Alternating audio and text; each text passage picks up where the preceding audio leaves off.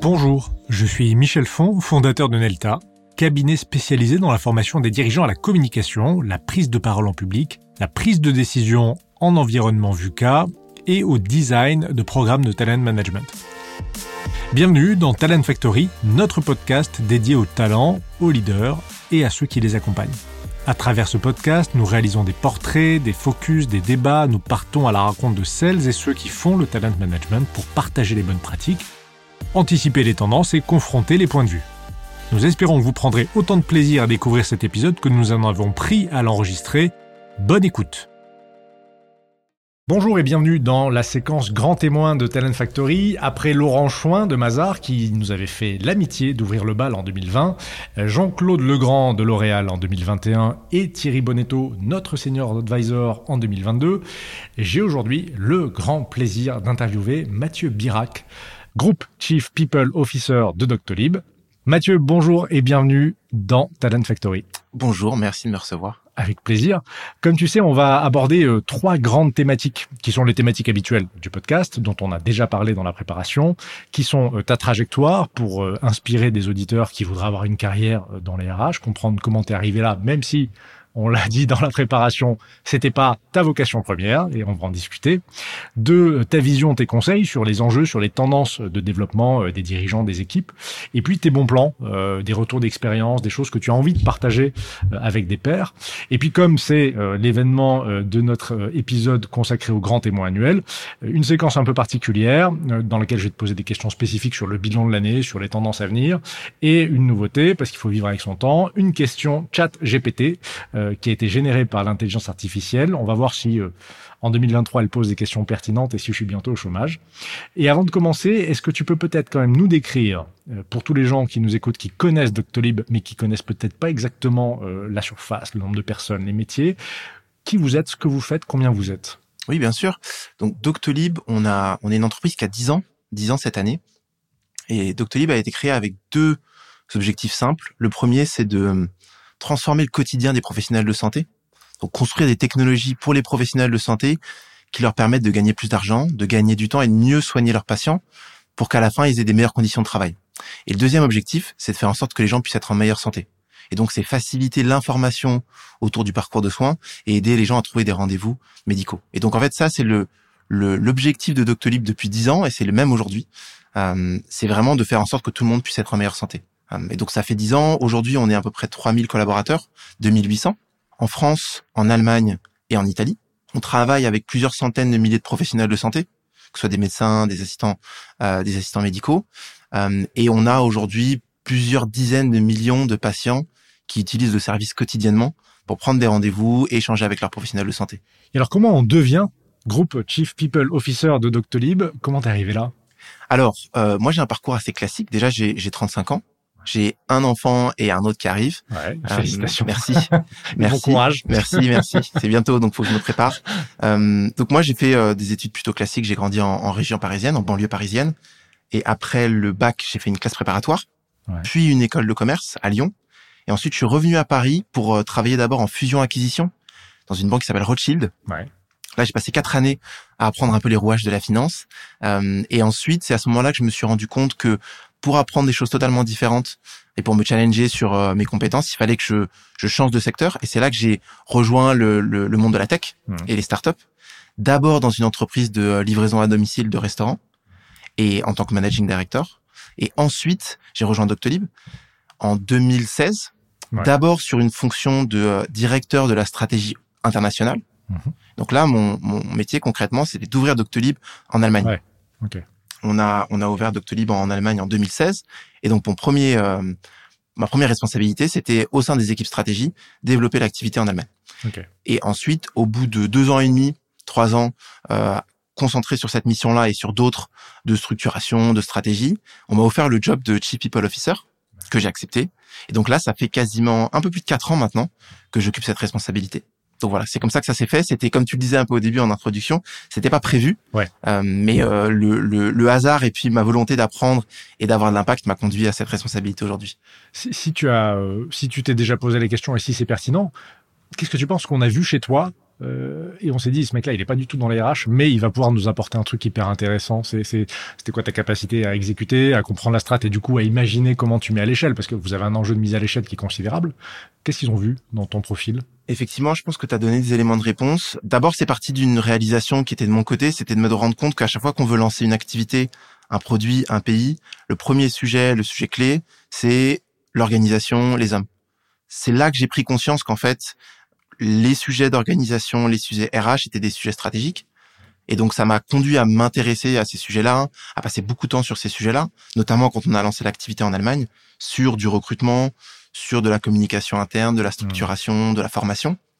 Mon intérêt est venu de là, et ensuite, je pense que chez Doctolib, comme tu le disais, euh, à cette époque-là, on était à peu près 500-600 euh, collaborateurs, et en fait, on savait que dans les deux trois prochaines années, on allait multiplier par euh, 4, 5, 6 la taille de l'organisation.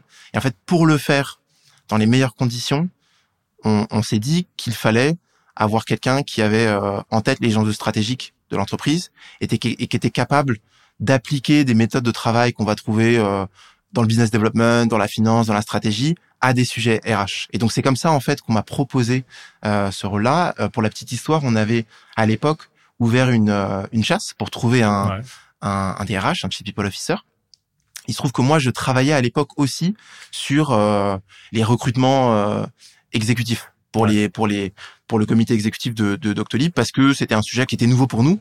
Et donc euh, il se trouve que j'avais du temps il se trouve que c'est un sujet qui me plaisait donc j'avais travaillé dessus. Donc j'ai travaillé en fait sur le sur la chasse de mon propre rôle euh, ce qui était intéressant ça a permis de voir aussi ce qu'on recherchait. Et euh, en miroir ce qu'on n'arrivait pas forcément à trouver ouais. dans le marché. Et donc c'est un peu comme ça que ça s'est fait.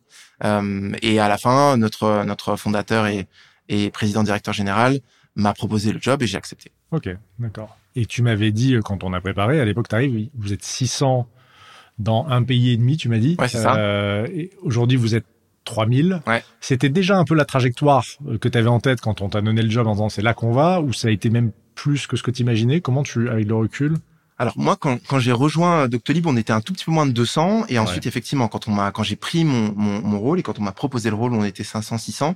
Je pense qu'on avait en tête qu'on allait grandir vite, ouais. mais c'est vrai que c'est quasiment impossible de, de, de, pour nous en tout cas, on n'avait pas en tête ce que ça allait impliquer. C'est toujours difficile de penser euh, le. Alors là, en l'occurrence, pas vraiment de l'exponentiel, mais de la très très forte croissance, c'est toujours difficile de la penser. Euh, penser une croissance linéaire, on y arrive, mais quand on est sur des logiques quasiment exponentielles, c'est Ouais. toujours difficile. Donc je pense pas qu'on avait anticipé tout ce que ça allait impliquer, Euh, mais en fait, on, on, on avait conscience de tout ce qu'on savait pas. Ouais. Et donc c'est pour ça que euh, on s'est dit que la seule façon d'y arriver, c'était d'avoir quelqu'un qui avait des des compétences qui dépassaient l'ordre du simple de la, de la connaissance des sujets euh, Mmh. RH, mais il fallait quelqu'un qui allait être capable de mobiliser des compétences, des gens, des talents qui potentiellement allaient sortir de cette euh, de cette sphère RH euh, unique. Ce qui m'intéresse aussi, parce qu'en fait, paradoxalement, euh, enfin, en fait, non, je sais pas si c'est si paradoxal que ça, mais grosso modo, à ce micro, je reçois 50% de gens qui euh, se sont dit, euh, dès le berceau, je veux devenir DRH et qui ont réussi, et 50% de gens qui se sont dit, c'était pas prévu, mais c'est arrivé. Comment tu l'as abordé? Est-ce que tu t'es dit, attention, je change de métier, et il faut que je monte en compétences, et t'es allé euh, bouffer du bouquin RH, rencontrer des pairs, benchmark, etc. Ou est-ce que t'es dit, ben, en fait, non, on est venu me chercher parce que je sais faire des choses, je reste sur mon couloir, et la partie technique RH, quelque part, je l'apprendrai sur le tas. Comment on aborde ça? Ouais, c'est une bonne question. Moi, ce qui m'a ce qui m'a convaincu de prendre ce job et ce qui drive un peu mes choix de carrière ou disons mes euh, mes orientations, c'est de me mettre dans des conditions où je pense que je peux apprendre le plus de choses le plus rapidement possible et ensuite pouvoir utiliser ça pour avoir de l'impact. Et donc c'est un peu comme ça que j'ai fait mes choix. C'est pour ça que j'ai décidé de quitter la, la fusion acquisition, euh, qui avait plein d'avantages, mais où, où j'avais l'impression que ma ma courbe d'apprentissage allait ralentir. Mmh. Et donc c'est la position dans laquelle je me mets. Euh, et en fait, quand on m'a proposé le, le rôle, l'idée c'était de d'essayer d'avoir deux jambes. Une jambe où je me dis il faut que je réutilise euh, tout ce que j'ai appris dans ce contexte-là. Ouais. Et euh, en sachant que de toute façon, j'aurais jamais l'expérience de quelqu'un qui a fait, qui a passé 20 ans en RH. Donc, euh, il y a un côté où je me suis dit, concentre-toi sur tes forces, à essayer de les appliquer au maximum euh, à ce nouveau contexte. Et en même temps, euh, l'idée c'était de, de d'apprendre très vite quand même les, les bases de, ce- de ce sujet-là, notamment en m'entourant de gens qui connaissaient, Ouais. euh, euh, qui connaissaient le, le, le métier, euh, et aussi en lisant beaucoup de choses. Et donc ça a été vraiment, pour moi en tout cas, la façon dont j'ai appris, c'est m'entourer de gens qui connaissaient le sujet bien mieux que moi, et ensuite bah, essayer d'aller chercher à l'extérieur des connaissances par des lectures, par des rencontres, pour essayer d'avoir le profil le plus complet possible. Quand tu arrives, il y a une équipe, tu es tout seul, comment ça marche? Alors quand j'arrive, on a une équipe d'à peu près une, une, petite une dizaine de personnes, je dirais, 10-15 personnes. Donc une, une, équipe qui est assez euh, qui est assez euh, euh, limitée en taille, euh, mais en même temps très agile avec des gens notamment qui connaissaient très bien Doctolib. Ouais. Et c'est à ce moment-là où on s'est dit que pour le coup, pour y arriver, il fallait qu'on soit plus nombreux et avec des gens qui ramènent quand même une forme d'expertise. Ouais. Donc typiquement sur des sujets aussi précis que euh, le choix d'un SIRH ou euh, la construction d'une politique de formation ou euh, la construction d'une stratégie de recrutement ambitieuse, il a fallu qu'on arrive à trouver le juste milieu entre faire venir des gens de l'extérieur qui ramènent de l'expertise, mais en même temps utiliser des gens qui étaient déjà là pour être capable de euh, de réutiliser les, les, les, méthodes de travail de Doctolib, la culture de Doctolib, et l'appliquer à ce sujet qui est comment en fait on peut faire euh, multiplier la taille d'une euh, organisation par 6-7 en quelques années seulement sans perdre le cap. L'idée c'est vraiment grandir très vite mais sans perdre le cap. Tu m'avais dit d'ailleurs que pour pas perdre le cap, il y a, y a une force des valeurs euh, qui est hyper importante. Et, et tu m'as parlé d'ailleurs de ce processus d'intégration où euh, vous accueillez les gens Ouais. par batch de 80, 100, 150, mais on, on rentre d'abord par ces valeurs-là. Euh, Comment vous faites justement pour maintenir euh, ces valeurs d'ailleurs? Elles existaient quand tu es arrivé ou tu as dû les créer euh? Alors elles existaient euh, sous une première forme qui a été euh, qui a été euh, utilisée pendant je dirais euh, 4 5 ans, 5 ans je pense. Pendant 5 ans en gros, euh, on a gardé les mêmes qui étaient euh, qui avaient le mérite d'être très clairs, euh, facilement compréhensibles et, et qui avaient une une vraie existence dans les dans les façons de travailler et dans les comportements. Ouais. Nous ce qui était a toujours été important pour nous avant même que j'arrive, c'était de dire que euh, le travail sur les valeurs, il est pertinent que si ils ont une existence propre dans l'entreprise Ouais, et nous, on s'est toujours dit, on aura des valeurs fortes si les gens qui nous rejoignent, après une heure, une journée, une semaine, ils voient des choses évidentes qui les intriguent, où ils disent, ah oui, Doctolib, en fait, ils sont, ils sont sérieux sur ce Ouais. truc-là. Et je me rappelle, moi, pour la petite histoire, quand j'ai, quand j'ai passé mes entretiens chez Doctolib, donc en, à l'été 2016, j'avais bien sûr révisé sur les valeurs de Doctolib à l'époque. La première, c'était euh, le service. Bon, voilà. Euh, normal pour une entreprise qui, qui travaille euh, au service des patients, des professionnels de santé. Je me rappelle, j'étais arrivé un peu en avance euh, à, à l'entretien et à l'époque, on n'avait pas de salle d'attente, pas de pas d'accueil. Et donc, j'étais assis un peu au milieu du couloir. Et je me rappelle, en fait, que tous les gens qui passaient, la dizaine de gens que j'ai vu passer, euh, des collaborateurs, hein, des, des Ouais. gens qui passaient là, euh, tous m'ont demandé si euh, ce que je faisais là, est-ce que j'attendais quelqu'un, est-ce que je voulais un verre d'eau. Et en fait, je me suis dit, alors c'est un, un petit exemple, mais ça m'avait marqué déjà avant même de rejoindre l'entreprise. Et je me suis dit, c'est marrant parce que ça, c'est une entreprise qui met le service en, en numéro un en, en- en tant que valeur. Et en fait, ça se voit Hmm. ah, dès que tu passes la porte. Ouais. Et ça, pour nous, c'était important. Euh, donc, on, on avait dès le début un ancrage assez fort de ces valeurs-là. On a décidé de le renforcer il y a quelques années en, en transformant les cinq euh, valeurs qu'on avait en piliers Ouais. euh, qu'on a qu'on a qu'on a qu'on a résumé dans un dans un petit livre qu'on appelle le playbook, Ouais. qui est pour nous en fait la recette pour un construire la meilleure version de Doctolib possible. Ouais. Pas l'entreprise parfaite, mais vraiment la meilleure version de de Doctolib possible. Et deux, comme un guide pour dire aux gens, bah, en fait, à partir du moment où vous rejoignez Doctolib, si vous suivez les enseignements et les, et les conseils qu'on donne dans ce, dans ce livre-là, alors vous allez pouvoir avoir une carrière incroyable chez Doctolib. C'est Ouais. ça les clés du succès pour être un entrepreneur chez Doctolib et pour avoir une carrière incroyable, elles sont dedans. Et on vous les donne avant même que vous rejoigniez l'entreprise. Ouais, c'est ça. Ouais. On vous met toutes les chances de votre côté. Exactement. euh, et Exactement. C'est à votre joue, ça va. À vous de jouer, quoi. Ouais. Les, les quatre piliers, tu peux nous les. euh, Ouais, bien sûr. Donc le premier, il est, on a, on a gardé le service. Ouais. Euh, donc c'est un verbe, hein, c'est en anglais, donc c'est serve. Ouais. Toujours autour de la notion de service, pour jamais oublier euh, la mission de Doctolib, jamais oublier que tout ce qu'on fait, c'est pour fournir un service de meilleure qualité pour les patients Ouais. et les professionnels de santé. Ça, c'est très important pour nous. D'ailleurs, par exemple, pour donner un exemple, hein, mais dans notre Doctolib Academy, donc quand les gens rejoignent Doctolib, ils nous rejoignent euh, au début de chaque mois. Donc on a des, des promos comme ça de 50, 60, 100 collaborateurs qui arrivent en même temps. Et pendant une semaine, en fait, ils sont dans ce dans ce programme d'onboarding. Ce qui est très important pour nous, c'est pendant ce programme d'onboarding, euh, les faire rencontrer un professionnel de santé. Ouais, c'est ce que tu m'expliquais. Ça, ça m'a marqué. En fait, tu les Ouais. envoies sur le terrain. Oui. Pour qu'ils voient comment euh, vos services sont utilisés et comment changent la vie euh, des Exactement. gens. euh, ok. Donc, ils rencontrent un professionnel de santé et il y a un professionnel de santé qui vient en fait euh, euh, expliquer ce que c'est d'être un médecin, Ouais. euh, pourquoi il, il ou elle a décidé d'être médecin. Et ensuite, après, on, on- on envoie les collaborateurs dans les cabinets de médecins. Hmm. Euh, ça, c'est très important pour nous parce que qu'on soit euh, dans les équipes commerciales, dans les équipes service client, dans les équipes produits, les équipes techniques, à la fin, tout ce qu'on fait, c'est pour Bien les utilisateurs finaux. Donc ça, c'est notre première, euh, c'est notre premier pilier. Le deuxième, c'est le pilier care. Ça, c'est un pilier qui est plus tourné vers l'interne. L'idée, c'est, on se dit que euh, Doctolib, on construit pas pour les, euh, les cinq prochaines années, on construit pour les 10, 20, 30 euh, prochaines années. Et donc ça, c'est possible que si on essaye de, de tout mettre en place pour que les gens puissent donner le meilleur d'eux-mêmes Ouais. et être dans une entreprise où tout le monde se sent accueilli et tout le monde peut s'exprimer euh, à sa façon. Ouais. Et donc ça, très important pour nous aussi, ce pilier care. Le troisième, c'est le pilier acte. Ça, c'est vraiment l'entrepreneuriat. C'est de dire qu'en fait, on a la santé, c'est hyper complexe. On a euh, un million de challenges devant nous et en fait, on y arrivera, on arrivera à les relever que si tous les gens qui sont chez nous ont l'esprit d'entrepreneuriat. Ouais. L'esprit d'entrepreneuriat, c'est se dire qu'il y a, il y a pas de problème, il y a que des solutions. C'est de se dire que quand on, quand on prend une décision, il faut qu'on essaie d'avoir le plus d'informations possible, mais qu'après, il faut qu'on avance. Et donc ça, c'est pareil, c'est très important pour nous et ça fait longtemps qu'on qu'on veut pousser cette, euh, ce pilier-là. Il y a pas longtemps, on s'est dit comment aller un cran plus loin pour faire en sorte que ce pilier soit encore plus vrai dans notre quotidien en tant qu'entreprise. C'est pour ça qu'on a pris la décision il y a un an de faire en sorte que 100% de nos collaborateurs soient actionnaires de la société. D'accord. À l'époque, depuis le début, on a toujours eu, on a toujours associé une partie des collaborateurs au capital de l'entreprise. Et en fait, on s'est dit, si on veut vraiment que tout le monde soit euh, des entrepreneurs et que tout le monde se sente euh, owner ou alors euh, euh, Propriétaire. ouais, propriétaire d'une certaine Ouais. façon de, de l'entreprise, il faut, il, faut, il faut le faire. Bien sûr. ouais. Il faut que ça, faut pas que ce soit que des mots, il faut le faire. Et donc, on a décidé de lancer un grand programme d'ac- d'actionnariat salarié pour 100% de nos collaborateurs. Ouais. Ça, on l'a décidé il y a un peu plus d'un an. C'est énormément de travail. C'est beaucoup d'argent qui est distribué.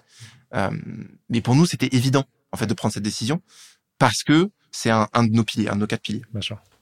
Et le dernier pilier, c'est le pilier learn. Donc là, c'est l'idée de dire que au long terme, on aura du succès si on est capable de toujours se remettre en question. Ouais. Ça, c'est un truc que notre notre fondateur répète souvent. C'est dire que pour être un vrai entrepreneur, il suffit d'apprendre trois trucs par jour, Ouais. trois petits trucs par jour, d'apprendre euh, de nos utilisateurs, de ses collaborateurs, de ton équipe si t'es manager, etc., etc. Et en fait, ce mindset-là, cet état d'esprit, pour nous, c'est hyper important. Et donc, c'est pour ça qu'on a la Doctolib Academy.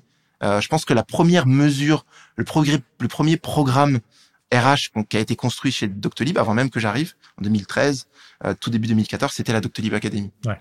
Euh, Parce que pour nous, on veut dire aux gens, bien sûr, on vous recrute parce que vous savez faire des choses, mais en fait, on veut que vous soyez toujours dans une position d'apprenant Hmm. dans votre carrière et dans votre euh, cycle de vie chez Doctolib. Ouais. Donc c'est ça les quatre euh, les quatre piliers de notre entreprise. C'est c'est intéressant parce que ce, ce pilier, le, le dernier- ils sont tous intéressants, mais le pilier learn dont tu parles à la fin transpirait beaucoup dans le un les échanges qu'on a eu tous les deux. Euh, mais j'ai l'impression que toi en plus ça te parle. C'est-à-dire que c'est un peu comme ça aussi que tu drives euh, ta façon de fonctionner au quotidien. Donc c'est encore plus simple, j'imagine, dans de Ouais. costume quand t'es convaincu du truc. Exactement, exactement. Et je me rappelle encore petite anecdote, mais quand j'ai passé mon entretien, euh, mon dernier tour, c'était un entretien avec Stan, du coup notre euh, notre cofondateur, et la dernière question qu'il avait, c'était euh, sur les. À l'époque, on avait cinq valeurs. Là, aujourd'hui, on en a quatre. À l'époque, on en avait cinq. C'était quelle est ta quelle est ta valeur préférée Quelle est celle qui te parle le plus Ouais. Et moi, personnellement, j'avais répondu. Alors à l'époque, c'était humilité, euh, qu'on a un peu changé en, en learn pour le rendre plus euh, plus le tourner en verbe d'action, mais Ouais. à l'époque, c'était humilité. Et donc, c'est- la réponse que j'avais donnée à l'époque. Donc, je pense que c'était une bonne réponse Ouais. parce que j'ai eu le job. je sais pas s'il y en avait qu'une, je le saurais jamais, mais en tout cas, pour moi, oui, ça me parle beaucoup. Ouais. Et, et je pense que euh, ça doit être euh, se mettre en position d'humilité, notamment quand on travaille dans la santé, quand on travaille pour des patients, euh, pour des professionnels de santé. Ouais. Je pense que c'est important. Cette euh, Doctolib Academy, euh, que tu disais, elle, elle existait avant que tu arrives, et, euh, et on comprend bien l'importance de se dire, euh, quand on accueille beaucoup de monde, il faut que le contrat soit clair, les choses soient bien établies. Euh, J'ai rejoint Doctolib il y a quelques années, donc j'ai eu euh, tous ces apports-là, je comprends bien comprendre. Comment tu me, tu m'apportes toi euh, des choses pour me permettre d'évoluer dans mon parcours RH Vous avez construit d'autres dispositifs Comment tu détectes? Parce que euh, souvent, le- le- on regarde les, les, les gros scale-up euh, sous l'angle de ils absorbent beaucoup de gens, mais si tu Ouais. les fidélises pas, si Ouais. tu les accompagnes pas, c'est pas très utile. Comment t'as fait pour les, les garder et, et les faire grandir? Ouais, c'est une très bonne question. C'est une question qu'on s'est beaucoup posée. On a passé beaucoup de temps sur ce sujet-là, euh, sur le fait de dire que comme on recrute des gens qui euh, qui ont soif d'apprendre, qui sont ambitieux, qui ont envie de, de progresser, il faut derrière que la promesse soit réalisée. Et en plus, ce qu'on a vu aussi, c'est que euh, entre le moment où j'ai commencé euh, chez Doctolib euh, à faire du recrutement et aujourd'hui où j'en fais moins, mais je comprends quand même les enjeux du recrutement qu'on a aujourd'hui, je trouve que l'attente des collaborateurs, des futurs collaborateurs, euh, est encore plus forte sur le sujet. Ça veut dire que à l'époque, même si c'était il y a pas si longtemps que ça, je pense que les gens s'inscrivaient facilement dans des cycles de 2-3 ans Hmm. euh, avant de changer de job, de changer d'opportunité. Aujourd'hui, c'est beaucoup plus court. Aujourd'hui, les gens, avant même de d'arriver chez nous ou de choisir un job, ils vont déjà demander euh, quelles vont être les prochaines étapes. Ouais. Comment on va me développer, comment je vais pouvoir m'épanouir. Et donc ça, il faut qu'on s'adapte. Donc nous, on a beaucoup travaillé sur le sujet. L'idée, c'était vraiment de euh, de se mettre dans la position de, de euh, du, du Doctolib en l'occurrence. du client interne. Ouais, presque du client. Alors nous, on utilise plus utilisateur parce que la, la notion de client, il y a, y a, une notion de transaction, etc. Mais la notion de, de d'expérience utilisateur, expérience employée, elle est très forte et on passe beaucoup de temps sur le sujet. On, on pourra en parler après, mais on se dit, OK, bah, quand on arrive dans une entreprise, c'est quoi les différentes étapes et comment nous, à chaque étape, on peut être là? Et donc, en fait, on a essayé vraiment de penser ça un peu comme un cycle de vie, se dire qu'il y a une étape très forte qui est la Doctolib Academy, euh, mais il faut pas que ce soit la seule étape. Ouais, et ça. donc, on réfléchit, on a réfléchi à plusieurs étapes qui sont qui se décomposent comme ça. Il y a d'abord une semaine de Doctolib Academy qui est assez intense parce que les gens ne font que ça, Ils sont vraiment euh, presque ils retournent un peu sur les bancs d'école pendant Ouais. une semaine. Ensuite, il y a, il y a une phase qu'on appelle euh, alors c'est le take-off, donc le décollage, où là en fait euh, on va mettre les gens en poste, en position, mais ils vont apprendre de leurs euh, collègues, apprendre de leurs managers, apprendre de leur euh, organisation à faire leur faire, faire leur job, Ouais. utiliser les outils, les routines, etc. Et en même temps, il va y avoir des sessions de formation qui vont être euh, la plupart du temps euh, online euh, et qui vont être beaucoup moins denses que la première semaine pour continuer l'onboarding. Donc, pour donner un exemple concret, aujourd'hui, quand on rejoint Doctolib, deux mois après l'arrivée, on peut avoir une session sur euh, compréhension du système de santé en France. Donc ça, on le fait pas dès le début parce qu'on considère que sur une semaine, euh, il y a des choses qui sont plus clés à, à, à intégrer et à, et à partager. Mais on considère que n'importe qui qui nous rejoint, euh, c'est intéressant pour il ou elle de comprendre plus précisément l'organisation du système de soins en France, en Allemagne Ouais. et en Italie. Donc c'est comme ça en fait qu'on qu'on fait cette phase de décollage. Après, il y a tout un tronc commun de formation qui est basé en fait sur nos sur nos quatre euh, euh, les quatre piliers dont on parlait tout à l'heure.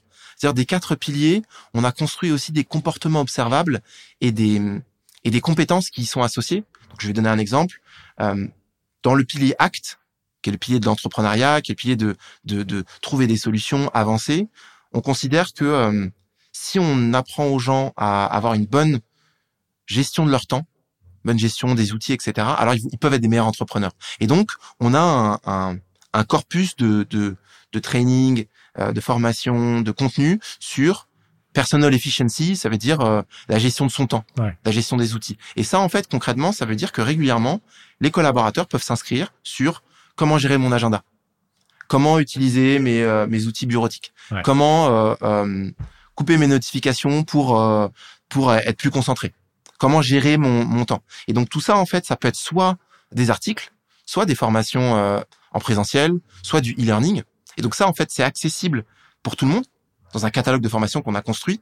Et euh, l'idée, c'est que les, c'est que les Doctolibers et nos employés puissent peuvent s'inscrire quand ils veulent, et les managers peuvent pousser ces contenus à leurs équipes. Ouais. Donc ça, c'est un peu le tronc commun. C'est pour tout le monde. Et ça, ça vit tout le temps. On communique dessus chaque semaine. Donc là, euh, par exemple, cette semaine, on a, on a décidé de faire un, pour là, pour les- le début de l'année, on a décidé de faire un, un focus sur euh, la gestion de son temps, la gestion de son organisation, comment avoir une bonne compréhension de sa roadmap à l'année, au trimestre, etc. Ouais. Donc ça, c'est ce qu'on fait pour le tronc commun. Après, on a des formations pour les managers. Donc on a une manager academy.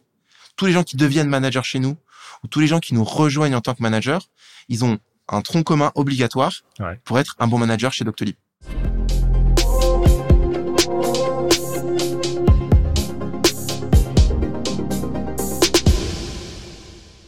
Alors, je, je, je fais juste une insertion parce que je, je vais te laisser développer parce que c'est super intéressant. Mais moi, il y a un truc qui m'a frappé.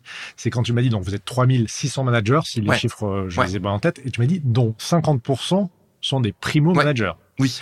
Donc, tu as quand même un énorme enjeu de récupérer des gens qui ont jamais géré d'équipe. Euh, et alors, Ouais. je commence à, à imbriquer deux questions en une. En plus, dans une période, parce qu'on avait parlé un peu des effets du Covid, etc. Et tu m'avais dit, bah, il y a aussi l'enjeu apprendre à manager quand tu as la moitié de ton équipe qui est en remote, etc. Enfin bref, euh, c'est c'est pas simple pour eux. Comment tu leur euh, apportes du contenu? Comment tu les aides? Alors c'est un vrai enjeu et pour le coup, euh, pour être assez euh, assez modeste sur le sujet, je pense pas qu'on ait trouvé la formule miracle et je dirais que euh, clairement euh, le- les deux dernières années pendant lesquelles on a on a grandi très rapidement euh, avec le Covid, avec toutes les urgences euh, business qu'on avait, clairement ça a été un, un enjeu Ouais. et je pense que euh, d'une certaine façon, on a un peu une dette aujourd'hui sur ce sujet-là qu'on va qu'on va combler et sur laquelle on travaille. Mais oui, c'est c'est exactement ce que tu dis. Ça veut dire que aujourd'hui on a une- on a 500 managers, la moitié qui a pas managé, l'autre moitié qui était manager dans des organisations très différentes avant.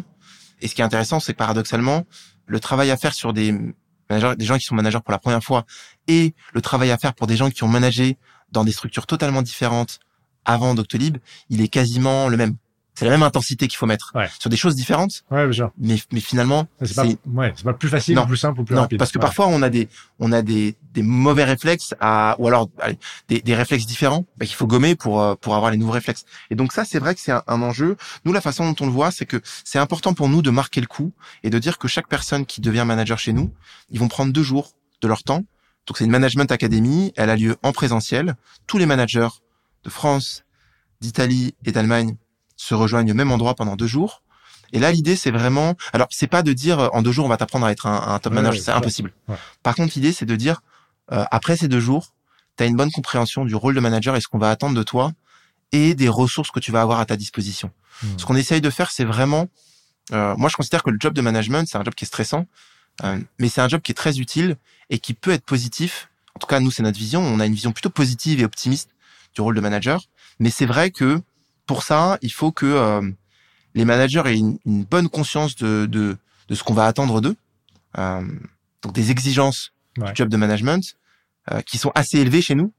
Mais je dirais, en regard, il faut qu'on il faut qu'on leur donne une bonne compréhension des ressources qui sont mises à leur disposition. Parce que l'idée, c'est toujours d'arriver à balancer les exigences qu'on a et la pression qu'on se met avec les ressources qu'on a à disposition. Parce que si on a une si c'est pas bien balancé, si on a une perception beaucoup plus élevée de des contraintes que des ressources qu'on a, ça génère du stress, ça génère de la, la complexité. Donc c'est notre travail, c'est de faire en sorte que à la fin de ces deux jours-là, les gens ont une bonne compréhension de ce que c'est d'être manager chez Doctolib, des outils qu'on va mettre à disposition et de, du chemin qu'il y a devant eux euh, pour euh, devenir un bon manager et, et s'épanouir dans ce job-là. Tu disais c'est pas facile quand on est manager ailleurs, de devenir manager Doctolib. Est-ce que tu as des exemples ou des choses que tu as observées? Il y a des qu'est-ce qui fait de la, spécificité euh, d'un manager du management façon Doctolib d'après toi? Si c'est si ça peut se résumer. Hein, ouais, bien sûr, bien sûr. C'est une, une, très bonne question. Je pense que euh, et, et, pour en avoir discuté pas mal avec des gens qui sont qui sont managers, euh, qui étaient managers, qui sont managers chez nous et qui étaient managers ailleurs avant. Nous, on a une vision du manager vraiment de proximité qui doit travailler un peu comme un coach avec ses avec ses collaborateurs, qui est très hands-on dans le recrutement, dans la dans l'onboarding, dans et, dans le développement de ses talents. Je vais donner des exemples, mais euh, dans le recrutement, par exemple, on, associe vraiment les managers au, au, processus de recrutement. On construit les briefs de recrutement avec eux. Hmm. Euh, il n'y a pas de décision de recrutement qui sont prises sans que le manager ait donné son aval. Donc c'est pour ça qu'aujourd'hui, pour être manager chez nous et pour pouvoir euh, recruter chez Doctolib, il faut passer par la formation euh, hiring manager, qui est une formation qui dure en gros, euh, je crois que c'est une journée qui est découpée en, plusieurs modules, mais qui est obligatoire pour être manager chez Doctolib. Euh, ça, c'est important pour nous. Sur la notion de développement des, talents, par exemple, on veut que 100% des Doctolibers, 100% de nos employés aient un plan de développement personnel. On veut qu'à la fin de cette année, 100% des gens chez Doctolib puissent dire, voilà, avec mon manager, j'ai pris une heure, deux heures cette année pour euh, lui expliquer quels sont mes drivers, hmm. qu'est-ce qui, me, qu'est-ce qui me motive dans la vie, qu'est-ce que j'aurais envie de faire à un an, trois ans, cinq ans, et qu'on ait commencé à construire en fait un plan avec mon manager de formation, d'expérience, etc. pour y arriver. Et ça, en fait, on délègue pas ça à, l'équipe RH. Hmm. L'équipe RH est là pour donner du contenu, pour former, pour accompagner les managers, pour donner des solutions ou en tout cas aider à construire des plans. Par contre, c'est le manager qui est vraiment owner de ça. Et ça, c'est vrai que les managers qui parfois dans d'autres organisations ont managé nous disent ah oui ça fait beaucoup euh, ça fait beaucoup, c'est une grosse responsabilité. Et c'est vrai que c'est un enjeu, on considère que c'est bénéfique, mais c'est vrai qu'il faut qu'on arrive à trouver le juste milieu hmm. pour des gens qui sont très jeunes et qui n'ont pas forcément euh, euh, l'habitude ou la capacité à gérer ce genre de conversation ou ce genre de, de responsabilité seule. Je vais te poser la question chat GPT. Yes. Avant qu'on aille sur les questions grands témoins. Alors, j'ai souri tout à l'heure, mais j'ai pas voulu t'interrompre quand tu parlais des valeurs parce que tu t'en parlais d'une qui était acte et, le côté entrepreneur, etc. Et j'ai demandé à ChatGPT euh, s'il connaissait Mathieu Birac. Et, euh, et euh, ChatGPT m'a répondu que c'était un entrepreneur ah. qui était euh, groupe Chief People Officer chez Doctolib. Alors ça m'a fait sourire parce que quelque part il est au courant des valeurs, peut-être, je sais pas. peut-être. Mais c'est comme ça qu'il t'a vu. Et ChatGPT te demande, quand je lui demande quelle serait la bonne question à, à poser du coup à Mathieu Birac, groupe Chief People Officer Doctolib, il demande comment on développe et on maintient une culture d'entreprise qui attire, retient et fait évoluer les talents. Alors c'est, on, l'a dit en intro tout à l'heure, en aparté avant de démarrer, c'est un peu tarte à la crème.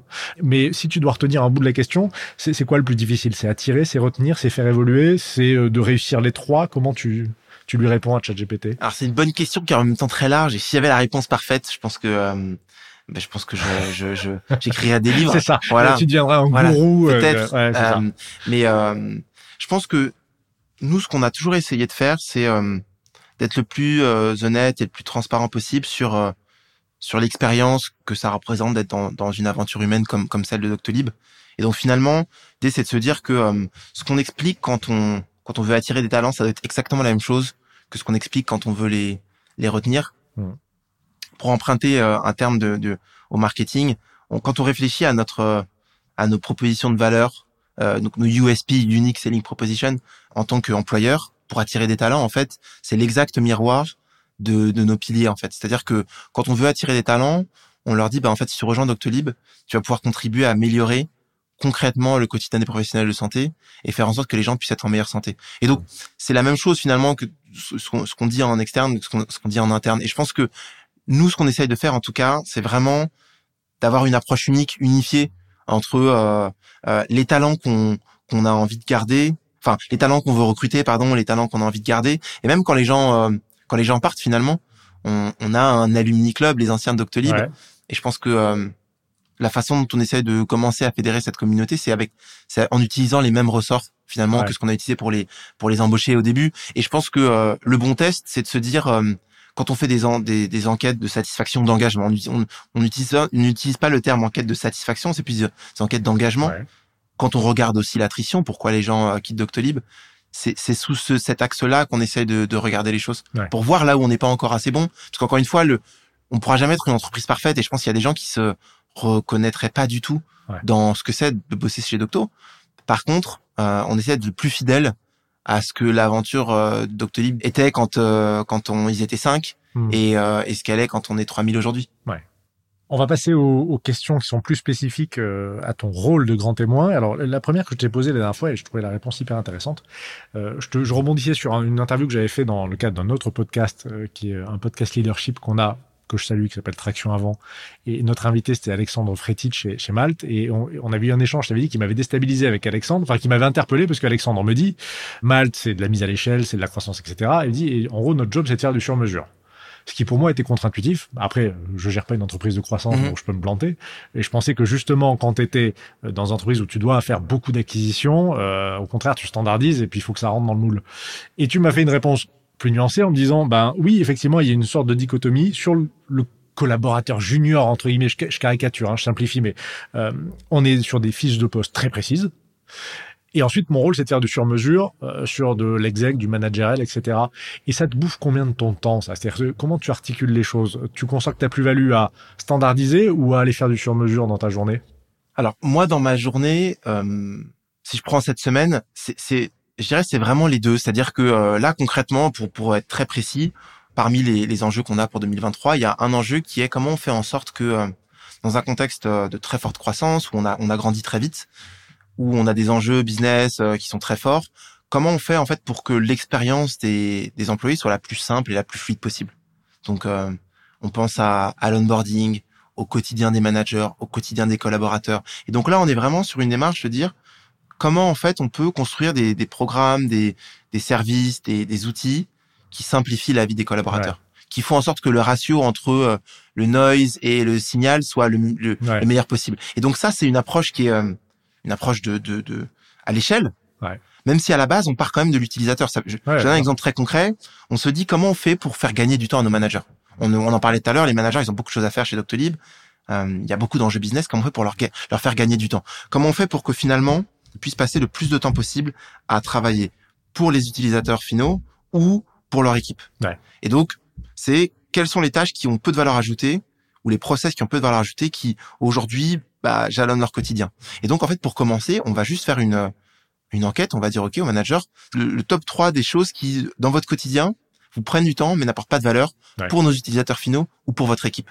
Et après, on va prendre ça, on va prendre les, les, les principaux et on va les simplifier. Donc ça, c'est du, on le fait à l'échelle, mais on part quand même d'un, d'un, on part quand même du point de vue de l'utilisateur. Mais oui, c'est fait à l'échelle. Et à l'autre bout de la chaîne, on se pose des questions très précises de dire comment aujourd'hui on peut faire en sorte, dans nos positions de leadership, notamment dans certaines équipes, d'avoir plus de femmes.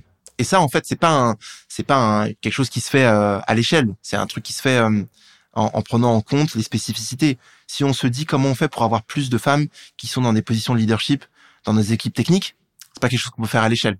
Il faut qu'on parte de la réalité de, de la situation et, et il faut qu'on on, on, on accompagne euh, les femmes aujourd'hui qui sont dans des positions de leadership pour qu'elles puissent se développer.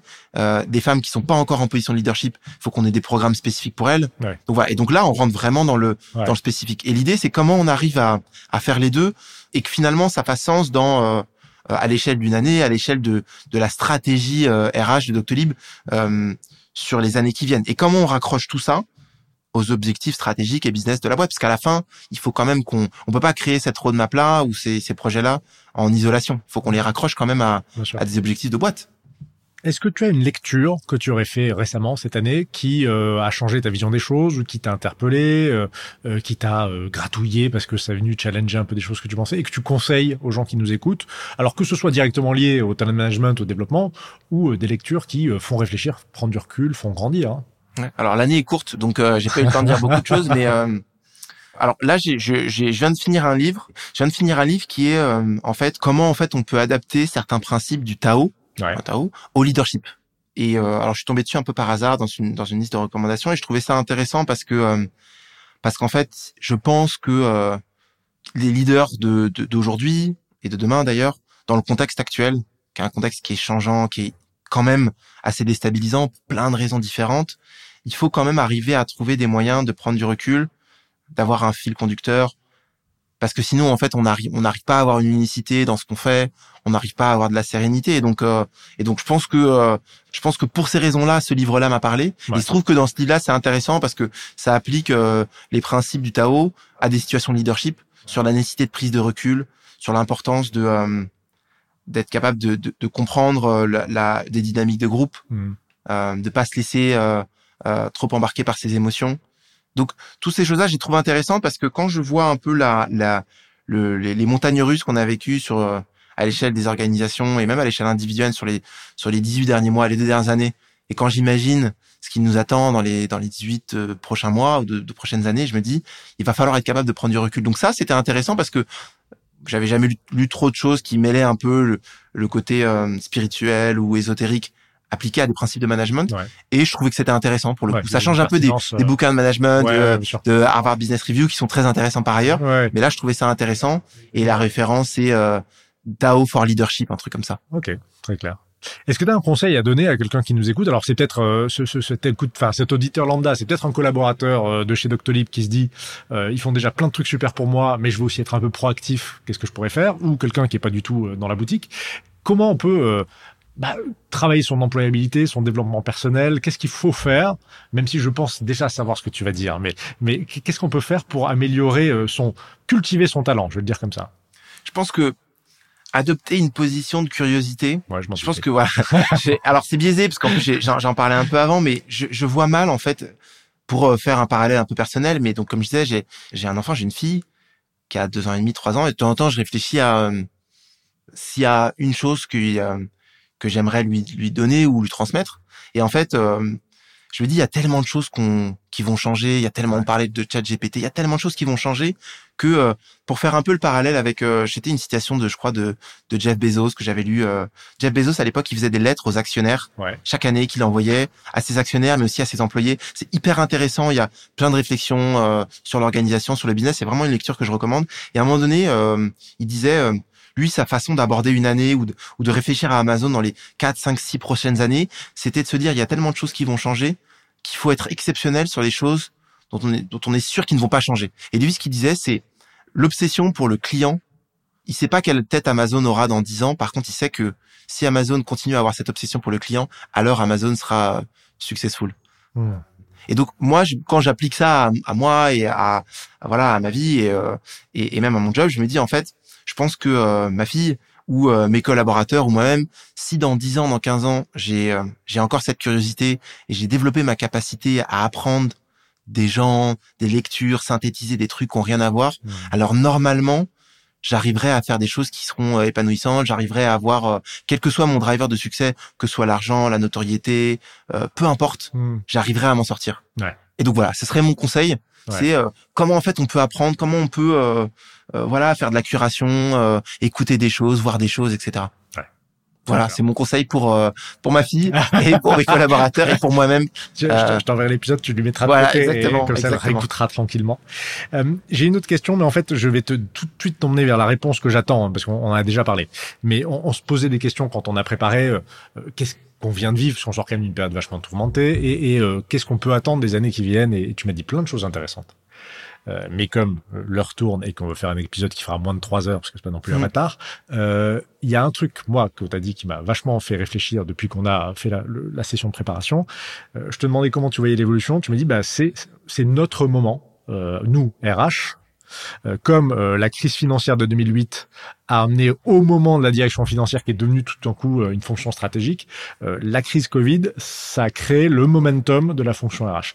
Est-ce que tu peux nous développer ah, ça? Parce que je l'avais jamais entendu et je trouve ça très intéressant. Ouais, bien sûr. Alors, c'est, c'est moi quand j'ai commencé à travailler, c'était en 2011, ouais, pas si longtemps que ça. Et en fait, on était quelques années après effectivement la la crise financière 2008, etc. aux, aux États-Unis puis en Europe. Et c'est vrai que moi, ce que j'ai vu à l'époque, c'était euh, les directions financières qui avaient le besoin de devenir stratégiques. C'est-à-dire, euh, moi à l'époque, j'étais chez Rothschild et euh, et on avait énormément de missions, de mandats sur des réflexions stratégiques, ouais. qui étaient commissionnées par la direction générale, mais aussi énormément par la par les directions financières, ouais. qui finalement étaient en train d'entériner le passage de de la comptabilité, du contrôle de gestion, à développer un autre muscle qui était vraiment voilà des, des visions financières stratégiques à long terme, euh, des constructions de business plans, etc.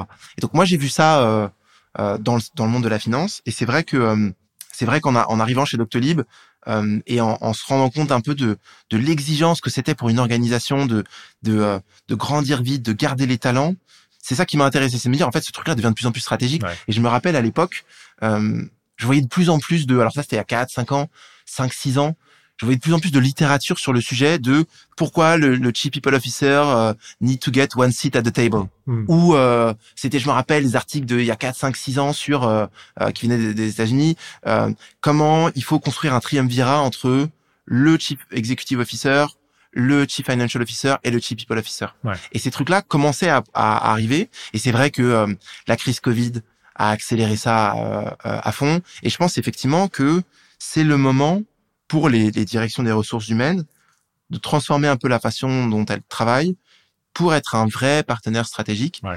euh, encore plus qu'elles ne l'étaient déjà, dans la transformation des organisations, euh, dans leur capacité à, à, entendre des signaux faibles en interne, en externe, mmh. pour s'adapter. Et en fait, très concrètement, moi je, je, je le vois, mais euh, chez Doctolib par exemple, depuis donc euh, depuis euh, quatre ans que je suis au comité de direction euh, du groupe, je pense que la la part qui est donnée au sujet euh, d'organisation ouais. et au sujet RH est de plus en plus importante. Et c'est pas des sujets qui sont traités seulement euh, par la fenêtre des, des ressources humaines. Ça veut pas dire que euh, c'est moi qui monopolise la parole ouais, pendant tous les comités de direction euh, euh qu'on a euh, chaque semaine, mais c'est de dire que le, le niveau d'intensité qui est mis par tous les membres des comités de direction sur les sujets d'organisation, d'acquisition des talents, de rétention des talents, j'ai vraiment vu un changement vraiment significatif sur les dernières années pour le coup. Et ça, je pense, ça veut dire plein de trucs. Ça veut dire qu'il va falloir que les, les DRH se transforment, réinventent la façon dont elles travaillent, réinventent leurs relations avec leurs pairs, les autres départements.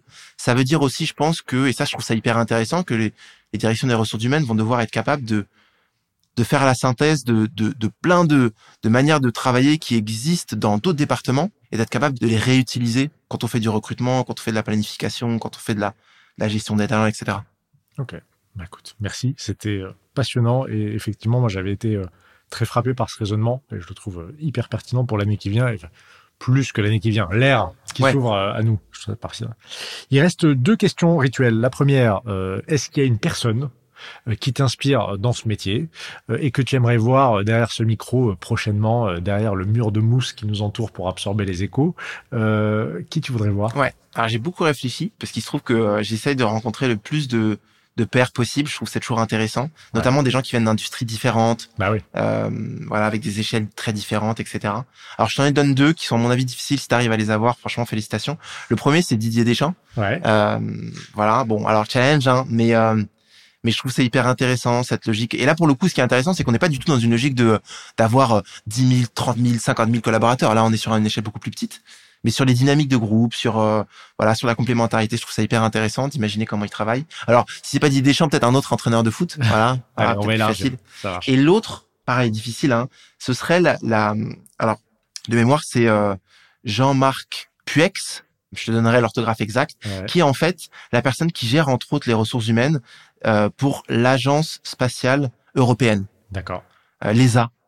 Et euh, en fait, je lisais un article la dernière fois sur euh, la difficulté, la complexité que c'est de construire en fait une équipe d'astronautes en fait. Hmm.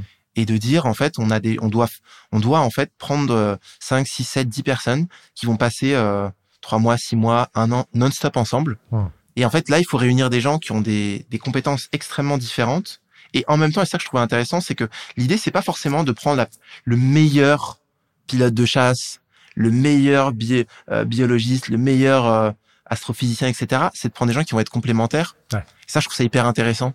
Euh, de, quand on fait un parallèle sur des sujets de diversité, sur des sujets de euh, voilà, de comment on est capable de construire des équipes qui sont, euh, on sortir un peu du côté un peu élitiste qu'on peut retrouver surtout dans les startups, mais dans d'autres euh, dans d'autres secteurs. Euh, voilà, je trouve ça, je trouve ça hyper intéressant. Ouais. Et donc j'aimerais, je serais fasciné de lire comment ils travaillent sur ce sujet-là. Ok. Mais Donc je- voilà. J'ai pris le, le Voilà. commande et, euh, et je l'ai fait et promis comme effectivement t'as mis la barre haut. Ouais. Si je les ai, je t'invite. Ok, on, on fait un truc, euh, on fait un truc à trois voix, on fait un truc un peu sympa. Allez. Et on termine en général avec une chanson qui va accompagner le générique de fin. Est-ce qu'il y a une chanson que t'as envie qu'on mette, celle que tu te mets pour mettre la patate le matin ou c'est quoi? Yes, j'écoute beaucoup de musique. Alors là, j'ai choisi une de Kendrick Lamar qui s'appelle Alright. Et euh, dans la chanson, il dit It's gonna be alright. Et je trouve que c'est, voilà, on commence l'année, il y a plein d'incertitudes. Je me dis, voilà, s'écouter ça et de se dire qu'à la fin, ça ira bien. Euh, je trouve que c'est un, c'est, c'est positif. Donc voilà. Eh ben super. On va insérer ça dans le questionnaire. Trop bien. Merci beaucoup Mathieu pour Merci. ce temps. C'était super intéressant. Et puis bah, longue vie à Doctolib. Et merci beaucoup pour ton Merci temps. beaucoup. Merci, de m'avoir Merci. reçu. Uh, and when I wake up, I recognize you looking at me for the pay cut. Bahamas, I be looking at you from the face down. One Mac 11, even boom with the bass down.